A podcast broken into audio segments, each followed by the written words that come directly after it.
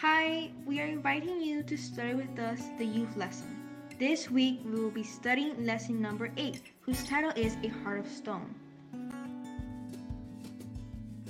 The power text is on Psalms 86 5. For you, Lord, are good and ready to forgive, and abundant in mercy to all those who call upon you.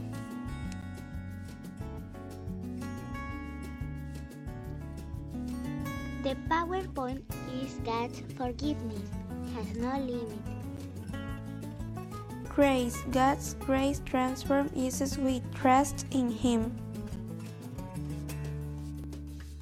You will know that God's forgiveness has no limit.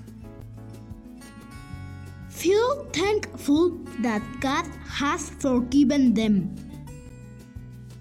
Respond by forgiving others as God has forgiven them. Before to start with our lesson studying, we invite you to pray. Our Father who art in heaven, we thank you because your mercy is forever and because despite how bad we are, you always forgive us. Help us to have a forgiving spirit towards all the people around us. In the name of Jesus we pray. Amen. In His grace, good is forgiven us. It is His grace to then is then powers us to forgive others. We recognize how much God loves us and forgives us. It is easier for us to forgive others. Have you ever wondered what forgiveness means and how much you need to forgive? The disciples wondered about such things too. So Jesus answered their question by telling them a parable. A rich and powerful king began to collect on the debts that were owed to him by other people.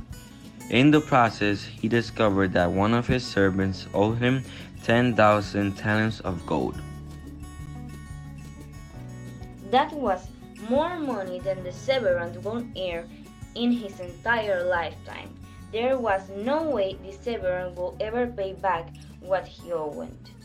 The servant was brought before the king and was told that until the debt was paid back, he, along with his children and his wife, would be thrown into jail. The man fell down and begged the king, saying, Master, have patience with me and I will pay you all. Matthew 18 26. Of course, this wasn't even possible for the man to do, so the king decided to do something wonderful. He forgave the servant and let him go free. If you were the servant, wouldn't you want to live the rest of your life in grateful service to the one who treated you with such undeserved kindness? Well, you would think so, but unfortunately, the servant hadn't learned the value of forgiveness. As soon as he left the king's court, he remembered that one of his co workers owed him a few dollars. Filled with anger, the servant approached his co worker in a fury, demanding that he should pay what he owed. The co worker fell to his knees, begging for mercy, and asked for time to repay his debt. But the servant would not listen. He had his co worker thrown into jail until the debt could be paid. When the king heard about this, he could hardly believe his ears. How could someone who had forgiven so much not have mercy on someone who owed him so little? The king took that ungrateful servant and threw him in jail till he should pay all that he owed. The history reminds us that if we desire God's forgiveness, we too need to forgive those who have wronged us. See Matthew 18:35. Do you know that, like the servant in the story, each of us owes a debt that we can never pay back? Everyone has sinned by doing things that hurt people's feelings and ultimately hurt God. Lying, being unkind, or gossiping are only a few of the hurtful things that bring sorrow to others and to Jesus. The Bible says that the penalty or cost for sin is death. But Jesus came to pay the debt of your sins and mine. By dying on the cross, he paid our debt in full. Now we can enjoy the free gift of salvation that God offers to us. We can live with Jesus forever. But how can we forgive someone who has really wronged us? Yes, it's true that we are humans and sometimes things may seem hard for us to do. However, God promised to give us a tender heart. We need to really forgive others. When we realize what Jesus has done for us, we will be so thankful for the eternal life he offers us that we will find it much easier to forgive others. Peter, one of the disciples, asked Jesus how many times we should forgive someone.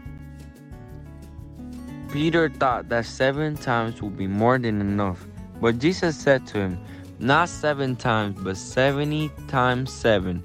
See Matthew 18 21 22. The answer to that math problem is a big number.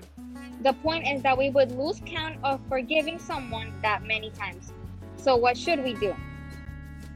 The Bible tells us that no matter how many times we have forgiven someone, we should go to that person and talk to them kindly about the problem. Sometimes we might need to ask them to forgive after. True freedoms come from accepting God's forgiveness and sharing that forgiveness with others. Today you may accept the challenge to be kind to one another, tender-hearted, forgiving one another, even as God in Christ forgave you. Ephesians 4:32. Don't forget the power text.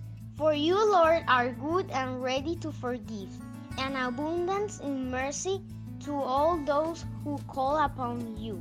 Psalm 86 5.